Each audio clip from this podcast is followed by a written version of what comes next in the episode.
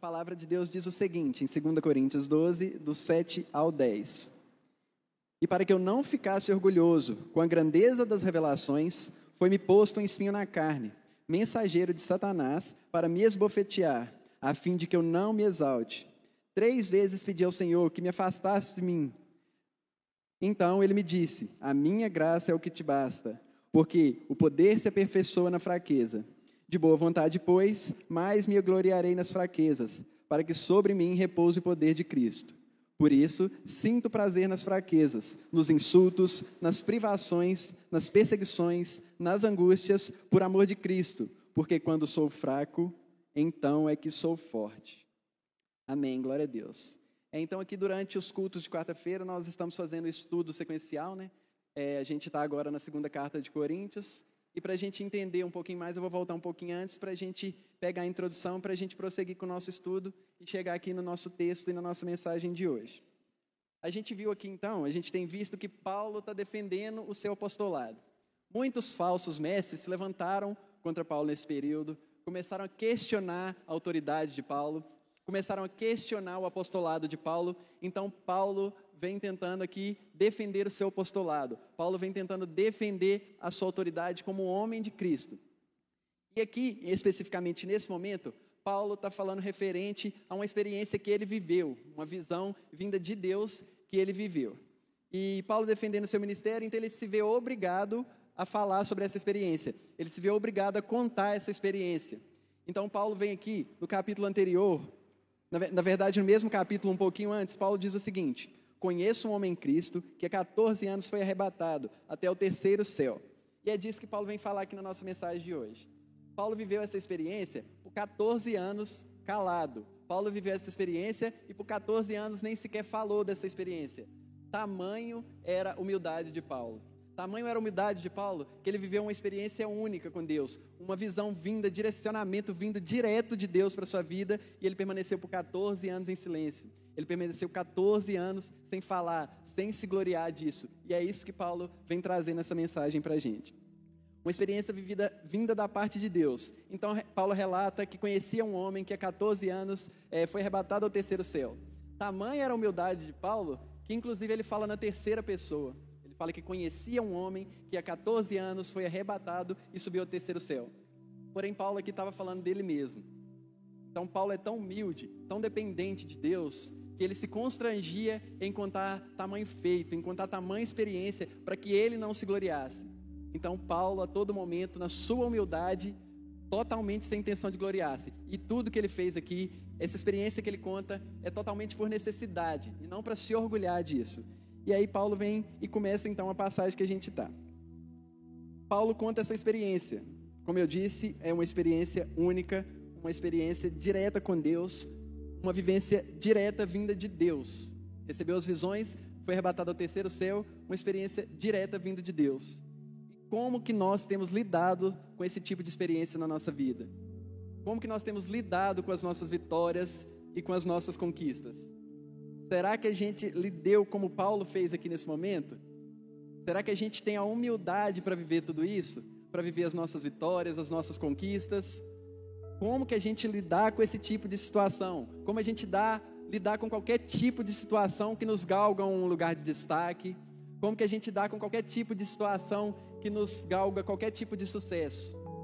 Como reage o nosso coração diante disso? Será que o nosso coração reage diante de situações como essa, como de Paulo? Que se permaneceu humilde nem sequer contou essa experiência, a não ser em uma necessidade, e mesmo assim constrangido em ter que contá-la? E aí ele conta, inclusive, falando em terceira pessoa. Como que a gente vive com isso? Paulo literalmente vivia para Deus. Paulo não se gloriava em nada, em momento algum.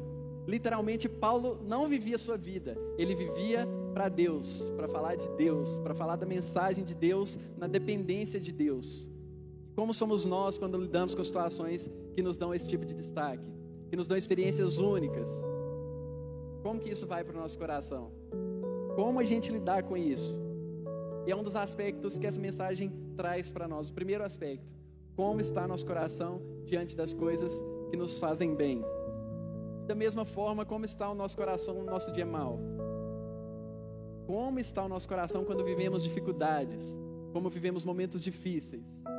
Da mesma forma que não devemos nos orgulhar quando estamos em situações privilegiadas, também nós devemos agir quando estamos em situações difíceis. Será que nós entendemos que Deus é conosco em todas elas?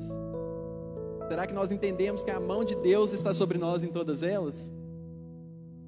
Isso é uma coisa para a gente pensar, como a gente tem levado a nossa vida. A experiência e as experiências que a gente vive no nosso dia a dia tem nos aproximado ou nos afastado de Deus? O seu sucesso, a sua vitória tem te aproximado ou tem te afastado de Deus? E o seu dia ruim? E a sua dificuldade, a sua tristeza e o seu sofrimento tem te aproximado ou tem te afastado de Deus? Será que quando nós chegamos no bom dia, a gente nos coloca lá em cima e o nosso ego vem acima de todas as coisas e fomos nós que conquistamos e fomos nós que vencemos? Ou será que foi porque Deus quis assim? Ou será que foi porque Deus é o Deus que me sustenta? E lá nos nossos dias maus, a gente fala que Deus nos abandonou, que Deus não nos ama, ou a gente entende o propósito de Deus para as nossas vidas? A gente entende que o chamado de Deus não é para que vivamos sem sofrimento, mas que em todos os dias Ele estará conosco. Todos os dias, independente das situações, Ele é conosco. Como estamos vivendo nossos dias? Como estamos lidando com as nossas situações do dia a dia? E é isso uma reflexão que a gente pega aqui logo no início dessa mensagem. Nós não devemos fazer as coisas esperando reconhecimento. Paulo não fazia nada esperando reconhecimento. Nós não devemos fazer as coisas simplesmente por ser reconhecidos. E caso venha o reconhecimento, que a gente saiba de quem é a glória. Não fazemos para ser reconhecidos, mas caso o reconhecimento venha, nós saibamos de quem é a glória. Nós tenhamos humildade suficiente para entregar na mão a quem pertence? Você vence por você mesmo? Ou tem alguém que te sustenta? Nós não devemos nos gloriar além da medida, é o que a palavra diz. Nós não devemos nos gloriar além da medida. Nós devemos ter o limite. Nós devemos saber como agir diante das situações. Nós devemos ter um coração tratado, um coração entregue na mão de Deus, para que não venhamos nos perder no nosso próprio ego para que não venhamos nos perder no nosso próprio achismo. Eu acho, eu sei, eu fui, eu consegui. Mas não, foi Deus quem lutou por mim, foi Deus quem morreu por mim e foi Deus que conquistou por mim. Como estamos lidando com as situações que enfrentamos no dia a dia? Como está o nosso ego? Como está o nosso ser?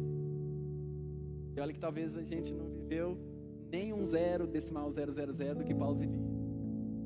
Mesmo assim, a humildade de Paulo estava intacta e para que Paulo não se exaltasse além da medida, para que Paulo não se exaltasse e se gloriasse nas coisas que ele vivia, em específico aqui na passagem que nós vimos anteriormente, no arrebatamento que Paulo experimentou, foi lhe dado um espinho na carne. E a palavra diz que foi dado um espinho na carne de Paulo exatamente para que ele não se gloriasse além da medida, para que ele não perdesse o seu foco, para que ele não perdesse a sua humildade, para que ele não perdesse o seu direcionamento. E Paulo, por mais que isso lhe incomodava, por mais que isso lhe incomodasse, Paulo, a partir de então, vai começar a entender que era o propósito de Deus para sua vida. E a palavra lá nos diz: E para que eu não ficasse orgulhoso com a grandeza das revelações, foi-me posto um espinho na carne, mensageiro de Satanás, para me esbofetear, a fim de que eu não me exalte. Paulo então recebeu esse espinho na carne para que ele não se gloriasse além da medida. Ele teve visões em abundância, ele viu uma experiência de arrebatamento, e para que ele não se exaltasse disso, para que ele não deixasse isso seguir para o seu coração, ele recebeu um espinho na carne. A palavra não diz o que é, a palavra não diz exatamente o que era o espinho na carne, mas era uma coisa que incomodava, era uma coisa que trazia dor, era uma coisa que trazia sofrimento para Paulo. E isso, é além da palavra não dizer o que era, ela diz que vem como mensageiro de Satanás, como o próprio mensageiro de Satanás na vida de Paulo, e que isso lhe deixava fraco. Então Paulo reconhecia sua fraqueza e reconhecia que isso lhe deixava totalmente fraco, essa dificuldade, esse espinho na carne que ele foi colocado. E o que que Paulo faz na primeira oportunidade, com esse sofrimento que lhe foi dado, com essa dor que lhe foi dada? Ele recorre a quem ele conhece. Paulo não fica lamentando pelos cantos. Paulo não se desespera, Paulo não se exalta, ele recorre a quem ele conhece. Ele vai buscar e clamar por quem ele conhece. Então Paulo vai clamar a Deus que lhe tire o espinho na carne. Esse é o clamor. E a palavra nos diz que Paulo vai com persistência clamar a Deus para que lhe fosse tirado o espinho na carne. A palavra diz exatamente que ele faz, ele recorre a Deus por três vezes para que esse espinho lhe fosse retirado. Ele recorre com persistência. Paulo vai orar, Paulo vai pedir, Paulo vai clamar. Então não foi a dificuldade que abateu Paulo. Não foi a dificuldade que fez Paulo buscar conselho onde não devia. Não foi a dificuldade que fez Paulo largar o seu ministério. Ele foi recorrer a quem ele conhecia. E como nós fazemos com as nossas dificuldades? Será que nós conhecemos quem tem a solução para os nossos problemas? Será que nós conhecemos quem tem a solução para as nossas dificuldades e recorremos a quem a gente conhece? Ou nós estamos procurando solução em lugar errado? Ou nós tomamos todas as atitudes para depois ir buscar a Deus? Nós tentamos, tentamos, tentamos e quando não dá mais, agora eu vou orar. Será que a gente vive dessa forma? o nosso coração já sabe quem nos socorre. O nosso ser já sabe de quem somos dependentes. E na primeira oportunidade recorremos a Deus.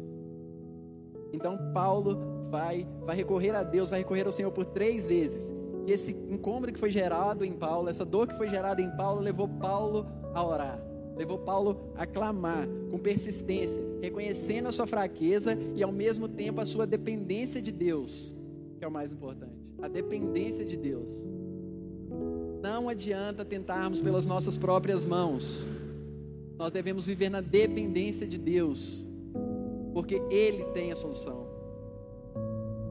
Por mais que Ele permita que vivamos momentos de dificuldade, Ele tem a solução, e é o que Paulo faz.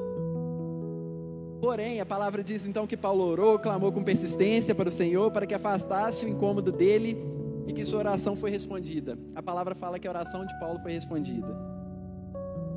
Nós somos direcionados pela palavra em todo o tempo a orar, a buscar, a clamar. Clame, ore, ore. E como que tem sido a nossa vida de oração? Nós oramos e clamamos com persistência? Como tem sido a nossa vida de clamor? A palavra nos direciona a ter um relacionamento com o Pai, a palavra nos direciona a conversar com o Pai, e que o Pai ouve a nossa oração, Grande valor tem a oração de um justo. A palavra fala o tempo todo para orarmos, orarmos e orarmos sem cessar. E como tem sido a nossa vida de oração? Será que ela, como eu disse anteriormente, é a nossa última opção quando já não tem mais solução pelas nossas mãos? Ou será que ela é a nossa primeira opção, porque a gente sabe a quem recorrer? Então que a gente possa entender o poder da oração sobre as nossas vidas. A oração de Paulo foi respondida, por mais que ela não tenha sido atendida, mas ela foi respondida. Então que você possa ter o entendimento de que a primeira opção é Deus sempre, é recorrer a Deus sempre, é orar sempre, orar sem cessar. Como eu disse, a palavra nos direciona a orar em todo tempo. Mas será que nós temos essa disposição para orar? Nós passamos por uma dificuldade, a gente vem na igreja para orar, para clamar, e se a resposta demora um dia, no outro domingo a gente nem vem mais. Como que está a nossa disposição para orar? Como que está a nossa disposição para clamar? Sendo que a própria palavra nos promete, a própria palavra nos diz o poder da oração, sobre o valor da oração de um justo, e nós não temos sequer a disposição para orar. Então que a oração seja a sua primeira opção, e não por falta de opção. E não porque você não tem mais para onde correr. Que ela seja respondida ou que ela seja atendida, a oração é a nossa primeira opção. E Paulo, diante de todo o sofrimento, diante da dor e do incômodo que era lhe causado, a primeira coisa que ele fez foi clamar a Deus para que lhe retirasse esse sofrimento. Porém, como eu disse, a oração de Paulo não foi atendida, mas foi respondida. E gerou mais satisfação em Paulo, talvez, do que se ela fosse atendida gerou mais satisfação em Paulo e temor em Paulo que talvez o espinho na carne dele tivesse sido retirado. Mas não foi, porque o propósito de Deus estava se cumprindo na vida de Paulo.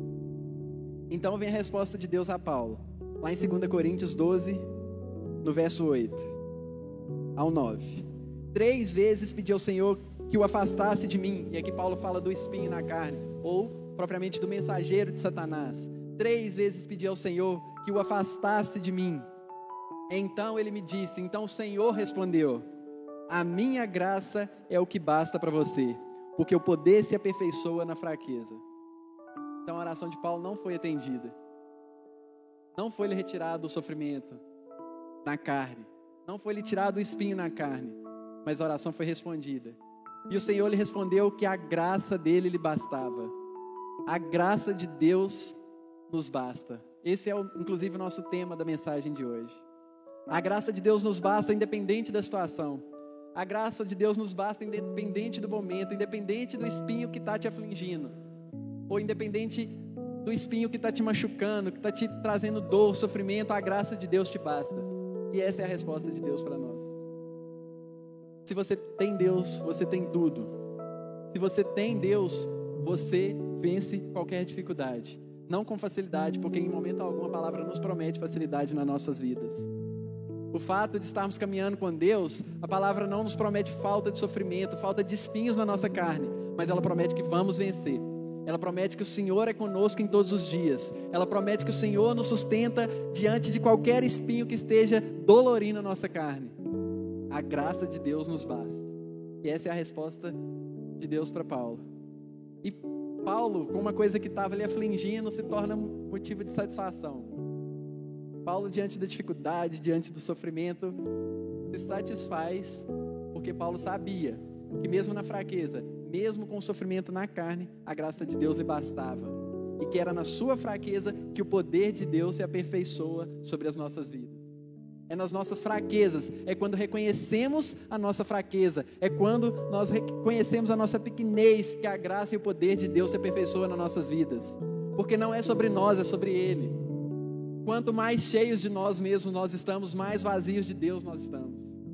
Quanto mais cheios do Espírito Santo estamos, menos lugar tem para nos gloriarmos, menos lugar tem para nos exaltarmos além da medida sobre o que fazemos ou sobre o que deixamos de fazer. Então a graça de Deus nos basta.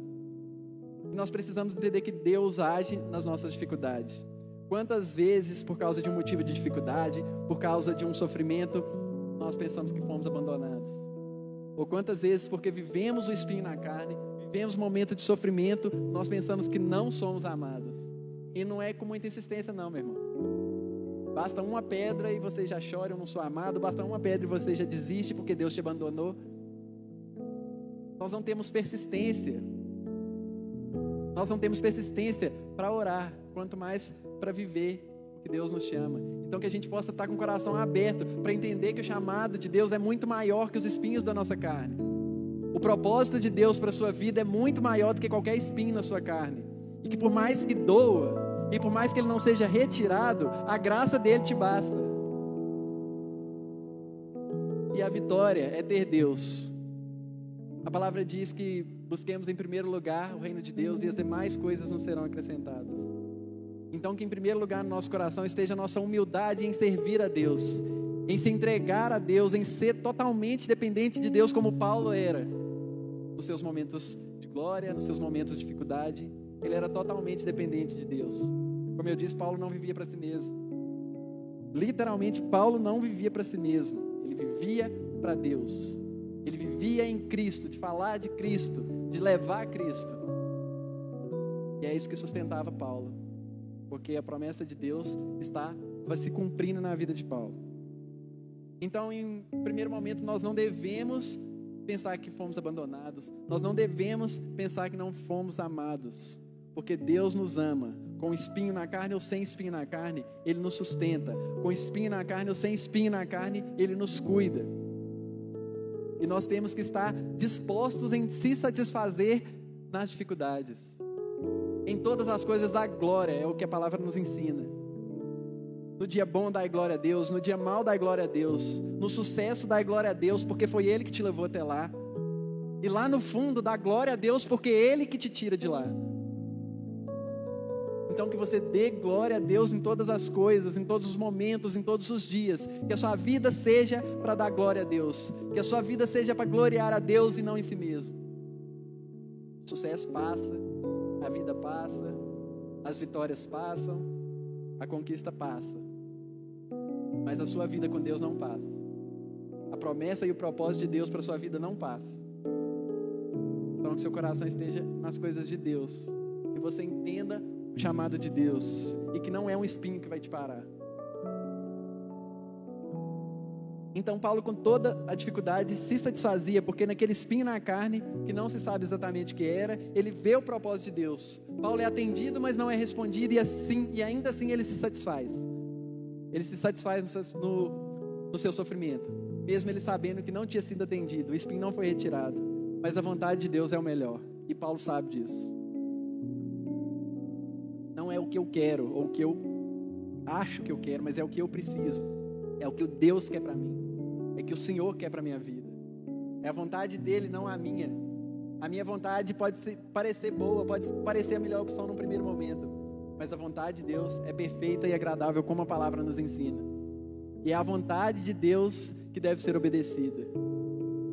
Então, que você não vá pelo seu próprio entendimento, que você não vá pelo seu próprio ego. Pode dar certo no primeiro momento, mas não é o que Deus quer de você, não é o que Deus te chamou para viver. Deus te chamou para viver a vontade dele. E por mais que você não enxergue, e por mais que seja um espinho doloroso na sua carne, ela é perfeita e agradável, porque a palavra assim nos promete. E nós cremos na palavra de Deus. Então que você dê glória a quem a glória deve ser dada. Você cuide do seu coração para que ele não se exalte. Que você cuide do seu coração para que o sucesso não tome ele. E porque as coisas do mundo porque os seus desejos, para que as suas emoções não tomem o lugar que é de Deus no seu coração. Que o lugar de Deus no seu coração seja prioridade. A vontade dele seja prioridade. Ele sabe das suas necessidades. Como é que você acha que sabe? Sinto te formar, mas você está enganado, porque o coração do homem é enganoso. Então que a nossa confiança esteja no Senhor. O melhor para nós, como eu disse, é a vontade de Deus. E não o que queremos. E quando reconhecemos nossa fraqueza e nossa dependência, todo o nosso ser se torna mais atento para a vontade de Deus. Quando nós reconhecemos a nossa fraqueza, quando nós somos humildes, todo o nosso ser vai se atentar para a vontade de Deus. Nós vamos estar mais sensíveis à vontade de Deus. Nós vamos estar mais sensíveis à voz de Deus. Paulo, com toda a sua dor, se ajoelhou, orou, clamou e ele foi respondido e se satisfez com a resposta de Deus. O Senhor responde à oração do justo. Por mais que não seja a resposta que você quer, mas é a resposta que você precisa. Quantas vezes nós estamos cegos para a resposta de Deus para as nossas vidas? Quantas vezes vai precisar Deus falar para a gente tirar a venda dos nossos olhos e estar sensível ao que Deus quer de nós? Está sensível ao que Deus tem para nós. Até quando vai durar a nossa insistência, a nossa teimosia? Deus tem melhor para nós.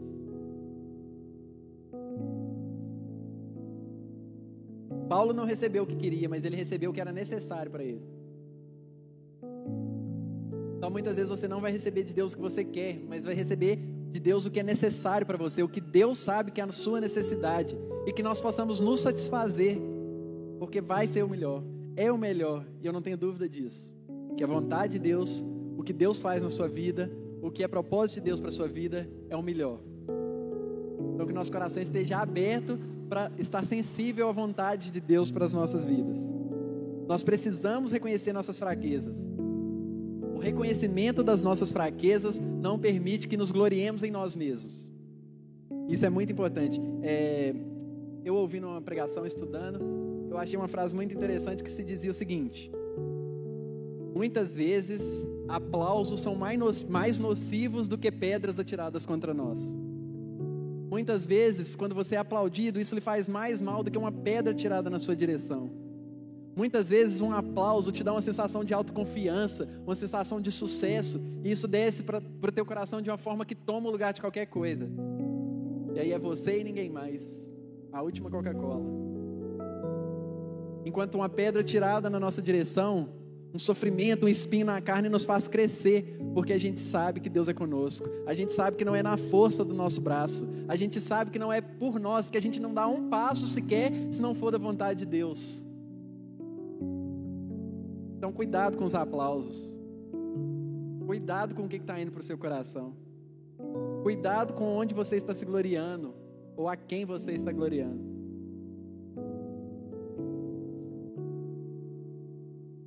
Muitas vezes nós permitimos que o nosso coração se enche de orgulho, o sentimento de autossuficiência e chamamos atenção para nós.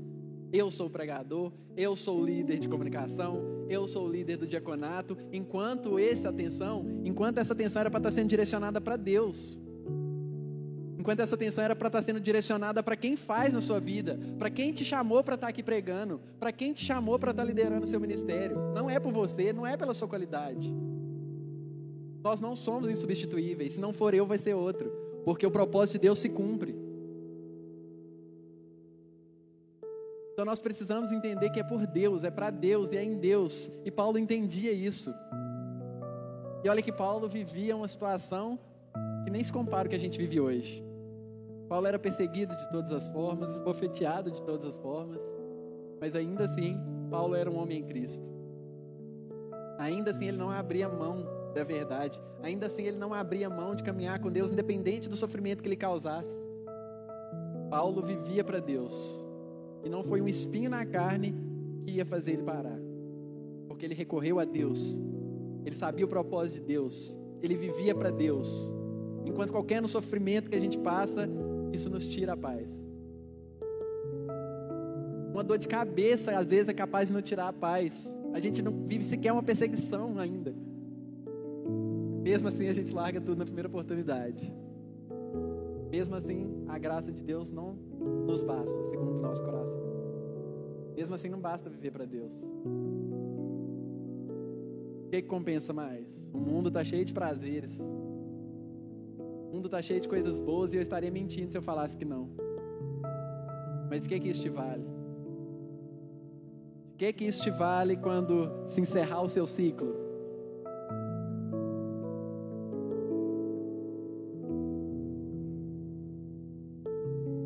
Nós somos limitados. Talvez a principal coisa que devemos guardar hoje no nosso coração é que nós somos limitados. A gente esquece dos nossos limites a gente quer fazer tudo por nós, mas nós somos limitados. E o reconhecimento da nossa limitação dá lugar para o agir de Deus na sua vida. Quando você reconhece a sua limitação, que você não é capaz e não é por você, você dá lugar para o agir de Deus na sua vida. Porque na fraqueza o poder de Deus se exalta nas nossas vidas. A palavra nos promete isso. Na fraqueza, na nossa fraqueza, o poder de Deus se aperfeiçoa.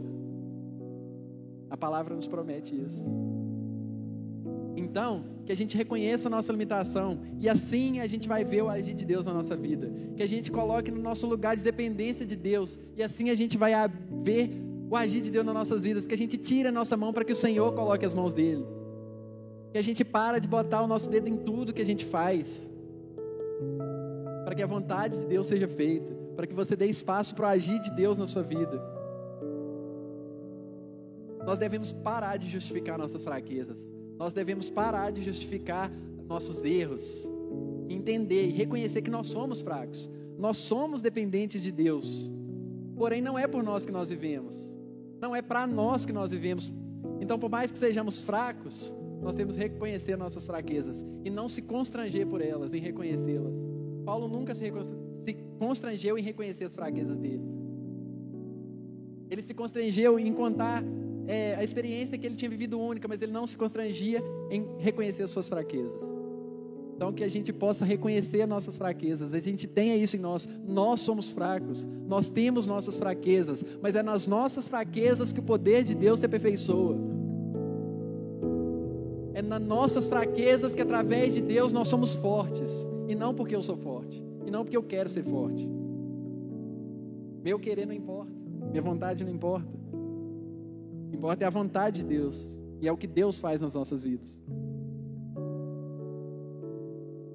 A palavra nos diz que quando nós cremos, nós reconhecemos, quando nós entregamos reconhecemos Jesus como nosso Salvador, já não sou eu mais que vive, mas Cristo vive em mim. Então não sou eu mais que faço, não sou eu mais que quero, mas Cristo vive em mim. O que eu faço é por Cristo, o que eu faço é em Cristo e o que eu faço é para Cristo. Essa é a minha vida. A gente possa reconhecer as nossas limitações, para que o poder de Deus, para que o agir de Deus se manifeste nas nossas vidas. Glória a Deus. Então nós não devemos ficar justificando as nossas fraquezas. Lá em Provérbios 28, 13. Se você puder abrir, Provérbios 28, 13. Nós não devemos ficar justificando nossas fraquezas, nós devemos reconhecê-las. Provérbios 28, 13 diz o seguinte: a palavra de Deus: Quem encobre as suas transgressões jamais prosperará, mas o que as confessa e abandona alcançará misericórdia. Quem não reconhece as suas fraquezas jamais prosperará, quem não entende a sua dependência e não reconhece a sua fraqueza, jamais prosperará. É a palavra que nos diz. Mas aquele que as confessa alcançará misericórdia. Aquele que as confessa, aqueles que a entende, aqueles que reconhecem a sua dependência de Deus, alcançará a misericórdia. Quando reconhecemos a nossa fraqueza e a nossa dependência, nós damos lugar para agir de Deus.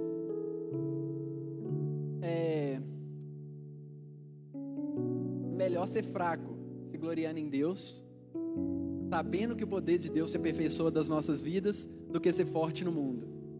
É melhor ser fraco em Cristo, reconhecendo a dependência de Cristo, do que ser forte no mundo, achando que você pode tudo, que você quer tudo e você sabe de tudo.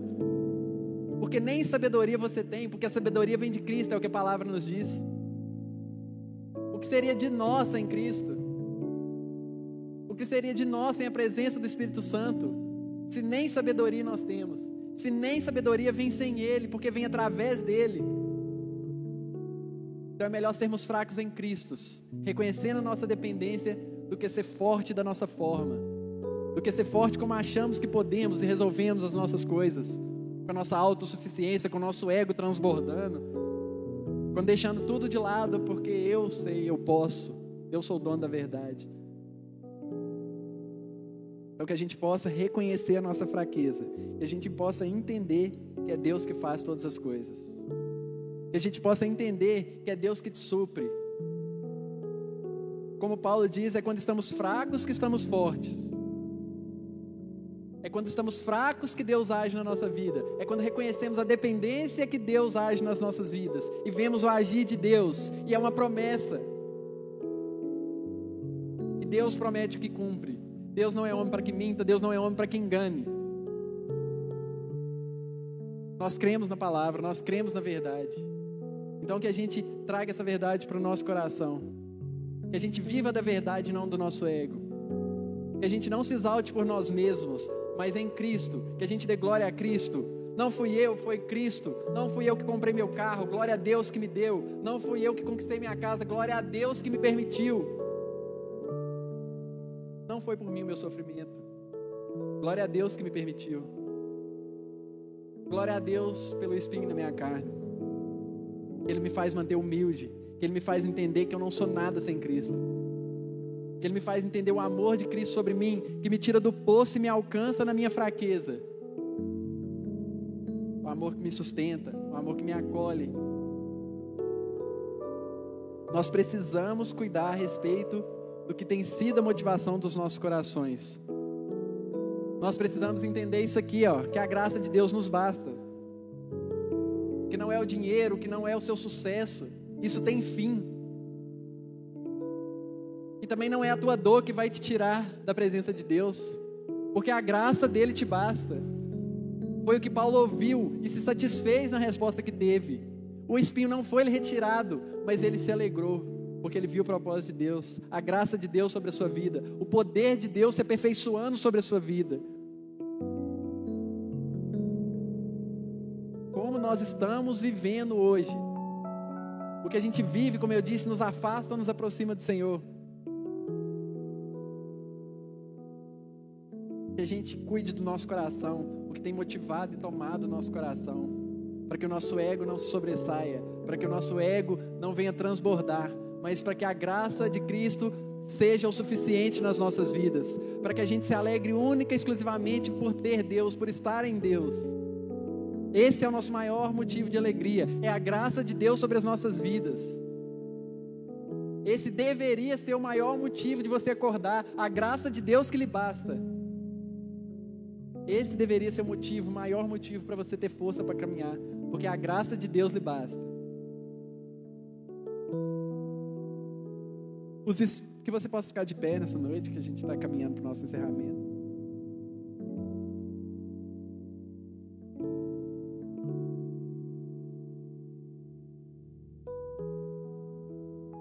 Espinhos na sua carne não são para te derrubar.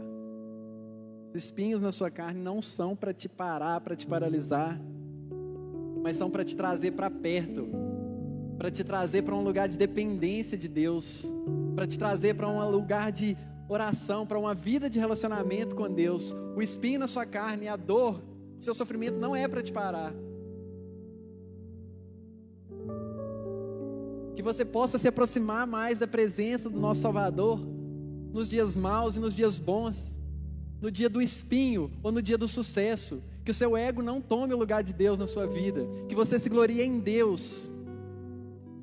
E que você dê a Deus toda a honra e toda a glória por tudo que você é, por tudo que você tem.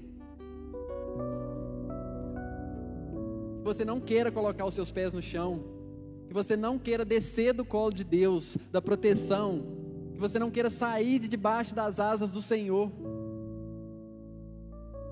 Olha o louvor que nós cantamos aqui hoje, que nem foi combinado. Tua graça me basta. A tua graça me basta. Essa foi a resposta que Paulo recebeu.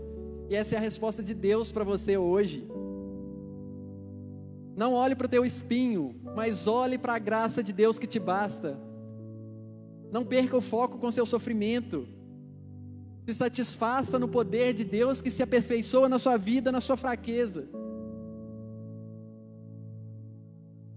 O sofrimento vai vir, os dias maus vão vir, mas Deus é conosco.